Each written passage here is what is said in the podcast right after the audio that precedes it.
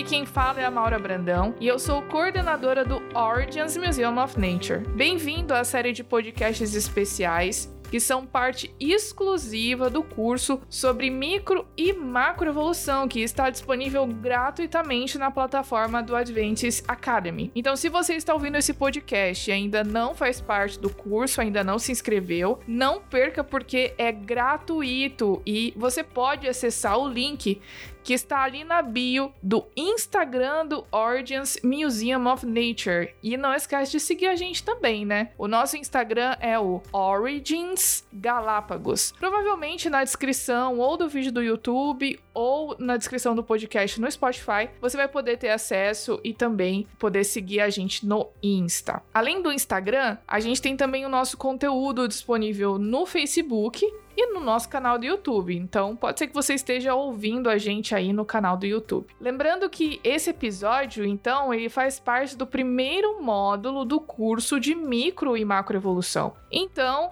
naturalmente, eu vou fazer aqui algumas referências sobre algo que eu falei nos vídeos ou sobre algo que está disponível no curso. No primeiro módulo do curso, a gente conheceu um pouco sobre a teoria da evolução, sobre o Darwin, a viagem dele, a passagem dele por Galápagos. Vimos também as definições de micro e macroevolução, mas no fim das contas, o que, que, Galápagos tem a ver com isso? Por que, que esse arquipélago é tão famoso e por que, que quando as pessoas vão falar de Darwin, naturalmente o nome das ilhas sempre vem à cabeça? Bom, é muito importante que a gente comece do início. A palavra evolução, ela traz uma ideia de mudança, que nem sempre tem um caráter progressivo. Por exemplo, não é só porque as coisas evoluem que elas podem melhorar. Em biologia, quando a gente fala de evolução, principalmente quando nos referimos ao aprimoramento das formas de vida, lógico, sob a pers perspectiva do naturalismo, vem sempre a ideia de transformismo, né? De que os organismos vão se transformando e melhorando, melhorando ao longo longo do tempo. A vida então teria surgido no nosso planeta há bilhões de anos e foi passando por modificações, por mudanças e foi se transformando numa verdadeira epopeia digna da Grécia Antiga. Atualmente, então, o paradigma da evolução tem como seu grande símbolo o naturalista Charles Darwin, né? Que ele é o grande mentor dessa teoria da evolução como nós conhecemos hoje. E é lógico que a gente vai ver durante esse episódio que a teoria da evolução de Darwin Darwin passou por várias transformações, mas basicamente os pilares dessa teoria foram estabelecidos por Darwin no século XIX. Mas é importante a gente dizer que a ideia da teoria da evolução não brotou na mente do Charles Darwin. É uma ideia que já vem há muito tempo e eu poderia dizer até milhares de anos. A ideia do, de que os seres vivos eles possam ter surgido de um ancestral comum vem desde os filósofos gregos. Empédocles de Agrigento acreditava que as plantas e os animais não teriam surgido ao mesmo tempo. Na opinião dele, a vida animal teria surgido na Terra muito mais tarde do que a vida vegetal. Ele também tinha a ideia da sobrevivência do mais capaz. Já o Anaximandro de Mileto, ele acreditava que no início da existência do planeta, as águas teriam sido habitadas por animais semelhantes a grandes peixes que eram cobertos por escamas. Esses animais então teriam emigrado para a terra firme, eles perderam as escamas e se transformaram em outros animais e no ser humano também. Essas ideias, elas também foram influenciadas por mitos asiáticos que inclusive já existiam entre os babilônicos. E aqui é muito interessante porque alguns aí desses nomes, né, principalmente os babilônicos, a gente está acostumado a ler a Bíblia, a gente lembra bem dessa civilização, né? Com o desenvolvimento da ciência moderna, no período do Renascimento, as ideias evolutivas então surgiram com alguns filósofos, mas não por biólogos. O Immanuel Kant, por exemplo, ele comentou que os organismos superiores eles poderiam ter se desenvolvido a partir das formas mais simples. Antes do Charles Darwin, do naturalista Charles Darwin aparecer na história, a gente tem naturalistas como o Buffon, o Erasmus Darwin, que inclusive era avô do Darwin, o Lamarck, o economista Thomas Malthus, o geólogo Charles Lyell, que de alguma forma já defendiam a ideia do surgimento e desenvolvimento da vida sem a interferência de um poder sobrenatural. E, inclusive, essas mesmas pessoas que eu citei, elas foram essenciais para influenciar a Darwin no desenvolvimento da sua teoria, principalmente nos quase cinco anos em que ele esteve a bordo do Beagle, viajando pelo mundo, como a gente viu nos vídeos do nosso módulo 1 da videoaula. De alguma forma, todas essas pessoas que eu citei foram importantes. Então, por exemplo, Charles Lyell, ele escreveu um livro chamado Princípios da Geologia. E foi um livro que Darwin carregou com ele durante a viagem do Beagle e ele estudou muito. Então, muitos, muitas das ideias que tem ali no livro dele, no Origem das Espécies e tal, foram influenciados pelas coisas que, Leo, que o Lyell escreveu, especialmente em relação ao tempo largo, ao tempo profundo de milhões de anos, né? Agora, a pergunta que fica: realmente Galápagos foi decisiva para Darwin ter desenvolvido a sua teoria da evolução? Por que, que a teoria da evolução de Darwin foi diferente das outras que surgiram também no século XIX, no século XVIII, enfim, porque existiam outras ideias para tentar explicar a diversidade dos animais, a diversidade dos seres vivos e como a vida teria surgido. Galápagos foi importante? Sim mas ela não foi o fator decisivo, né? Como a gente já falou, o Darwin ele foi influenciado por muitas pessoas, tanto antes da viagem quanto durante, através da leitura dos livros e dos artigos, das revistas que ele recebia nos pontos que ele passava em que o navio parava para reabastecimento, né? E também depois que ele chegou da viagem. Então, eu vou falar aqui um pouquinho a respeito de como algumas dessas pessoas influenciaram o desenvolvimento da teoria da evolução do Darwin. Por exemplo, o economista Thomas Malthus, que eu comentei com vocês, ele publicou em 1798 o Essay on the Principle of Population, né? Um livro em que ele defendia que a população crescia exponencialmente e a produção de alimentos crescia aritmeticamente, ou seja, a população ela crescia muito mais do que a produção do alimento. Então, chegaria um momento em que faltaria suprimentos para manter a população. Outra ideia impactante para Darwin foram aquelas que estavam presentes, como eu já comentei, no livro Principles of Geology, ou Princípios de Geologia, do Charles Lyell, que o Darwin levou a tiracolo no Beagle. O Lyell defendia nessa obra o conceito de uniformitarismo. O que, que é esse conceito? De que as forças atuantes hoje em dia, bem como os fenômenos atuais, representariam então a única chave chave para compreender o passado, que é aquele famoso, aquela famosa frase, né, que o presente é a chave do passado. Ou seja, se eu estudar como as coisas acontecem hoje, eu posso entender como elas teriam acontecido no passado. Com esse raciocínio, então, o Lyell demonstrou a necessidade de haver longos períodos de tempo para modificação da superfície terrestre. Por quê? Ele usou as taxas de sedimentação para fazer a datação das rochas da época. Agora, a pergunta que fica é: quem é que garante que as velocidades de sedimentação são as mesmas hoje e no passado? Não teria acontecido, talvez, algum evento que teria acelerado essas taxas de sedimentação? A ideia do tempo profundo, então, é esse essencial para a teoria do Darwin. O Wallace, que desenvolveu uma teoria semelhante, e todo mundo já ouviu falar do Wallace, né? Infelizmente, muitas vezes ele não recebe o crédito que ele deveria, porque ele teve a ideia parecida com a do Darwin, uh, se correspondeu com o Darwin, mas o Darwin ficou mais famoso né? Tanto que a ideia da seleção natural também foi algo que o Wallace pensou. Em 1858, o Wallace desenvolveu essa teoria, ele publicou essa teoria relacionando o mecanismo da seleção natural, né? E veja que o ano que ele publicou a obra dele foi um ano antes da publicação da Origem das Espécies, que foi em 1859. Quando Darwin publicou o seu livro, né, é, o engraçado foi que naquele momento ele foi completamente esgotado. Então, muitas pessoas naquela época queriam muito entender como que essas modificações aconteciam nos organismos. É lógico que o livro do Darwin também foi extremamente criticado pela igreja. É claro que o livro do Darwin também foi extremamente criticado pela igreja, né? Agora, vocês perceberam que eu fiz aqui um monte de perguntas, né?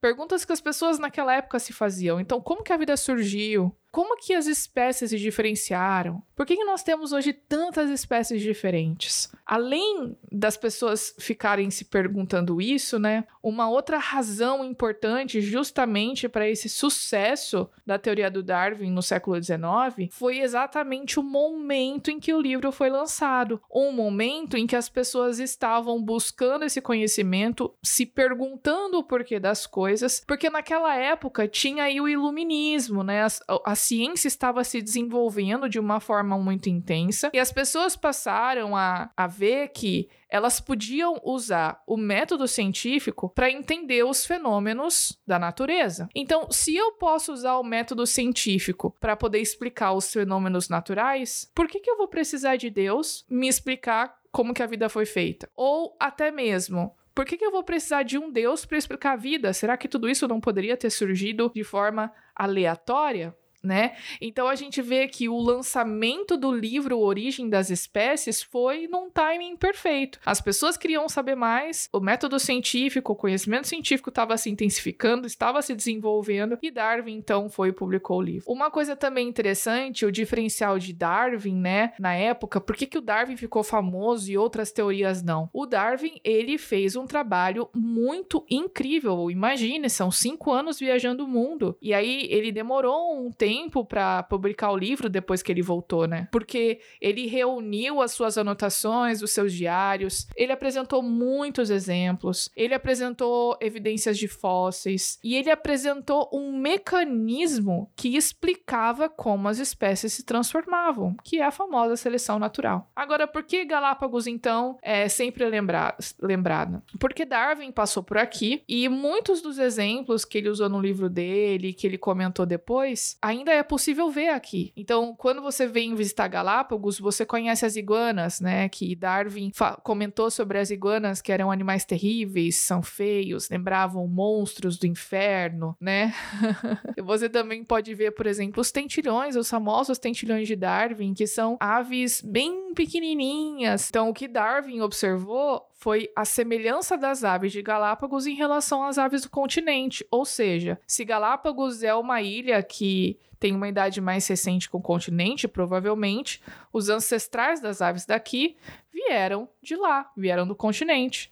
E ele viu também que ah, aves de ilhas diferentes tinham diferentes características, especialmente relacionadas ao bico. E ele viu que essas características relacionadas ao bico tinham a ver com o tipo de alimentação, porque o bico dos tentilhões, por exemplo, funciona como uma ferramenta. Então, tentilhões que têm o bico maior, mais grosso, vão se alimentar de sementes com casca mais dura, sementes com espinhos, etc. Tentilhões que têm o bico mais fino vão se alimentar de sementes menores, sementes mais moles. Existem tentilhões que têm o bico mais formato de agulha, né, mais afilado, que vão se alimentar do néctar de algumas flores, enfim. Então ele viu essas diferenças e ele viu que existiam todas aqui nas ilhas e a gente poderia relacionar com as diferentes localizações, com a biogeografia diferente, né? Então o que, que o Darwin fez? Ele fez uma extrapolação. Ele pensou o seguinte: nossa, mas se num espaço de tempo pequeno entre as aves que vieram do continente para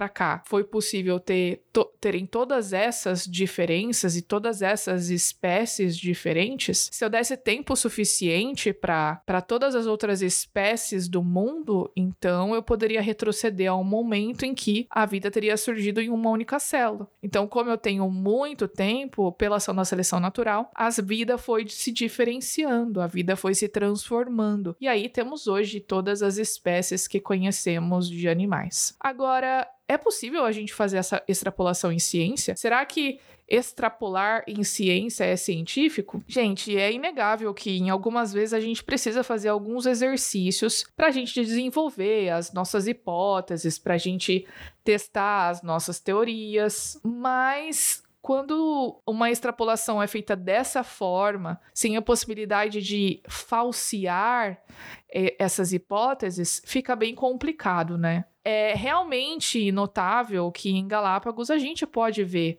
as espécies se adaptando. Os animais, eles são muito aparentados, eles são bem semelhantes e muitas diferenças às vezes que existem, por exemplo, entre os tentilhões, é a forma do bico, o tamanho do animal, a cor da pluma, a diferença do canto das aves, né? Porque aves de espécies diferentes têm um canto diferente, né? Todas essas características não tem problema nenhum a gente ver e isso é observável. Agora, extrapolar o que nós vemos aqui no micro, né? Extrapolar o que nós vemos aqui em Galápagos para diferenciação, para o surgimento de novos membros, de novos órgãos, para macroevolução, aí é um salto eu diria até um salto de fé muito grande, e eu não posso chamar isso de científico, porque não são hipóteses que são possíveis de serem falseadas, eu não posso provar que elas são erradas.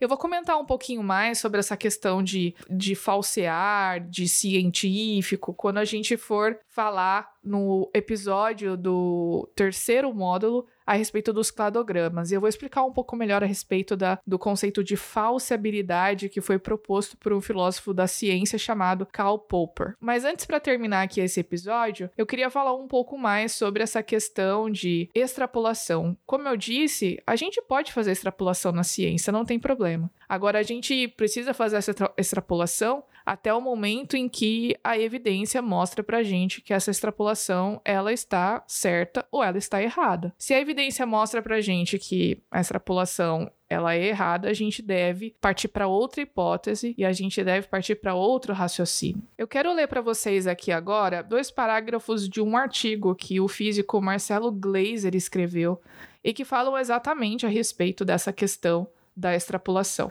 Não se esquece que essa referência aqui vai estar tá na descrição do podcast, ok? Então, se você quiser conferir depois, esse link também vai estar aí no curso, no módulo 1, como referência. Ele diz o seguinte no artigo: Tanto o cientista como o crente acreditam se bem que a crença de cada um é bem diferente. A do cientista se manifesta de forma clara quando faz uma extrapolação de uma teoria ou modelo além dos seus limites testados. Veja que essa é a concepção do Marcelo Glazer. Para ele, a do cientista é uma crença que se manifesta de forma clara e a do crente não. Eu discordo, mas é a opinião dele. Ok, vamos continuar. Por exemplo, ao afirmar que a gravidade atua da mesma forma em todo o universo, ou a teoria da evolução por seleção natural se aplica a todas as formas de vida, inclusive as extraterrestres, não sabemos se essas extrapolações são verdadeiras, mas dado o sucesso das teorias em que se baseiam, vale a pena apostar nelas. Testes futuros confirmarão ou não a veracidade da extrapolação. Sem esse tipo de fé, e olha que essa fé aqui não tá entre aspas, tá bom? Sem esse tipo de fé no poder da extrapolação, a ciência não avançaria. Pois é,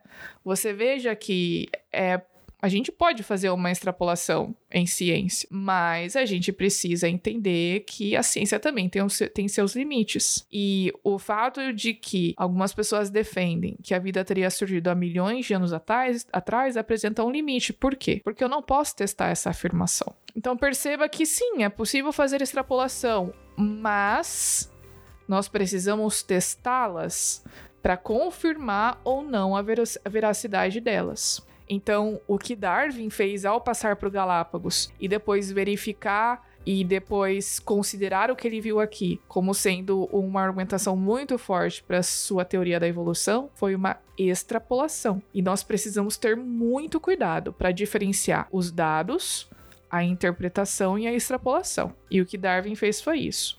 Ele fez uma extrapolação. Então é isso, pessoal. Espero que vocês tenham gostado aí de conhecer um pouquinho da história da teoria da evolução, do porquê Galápagos é tão famosa assim.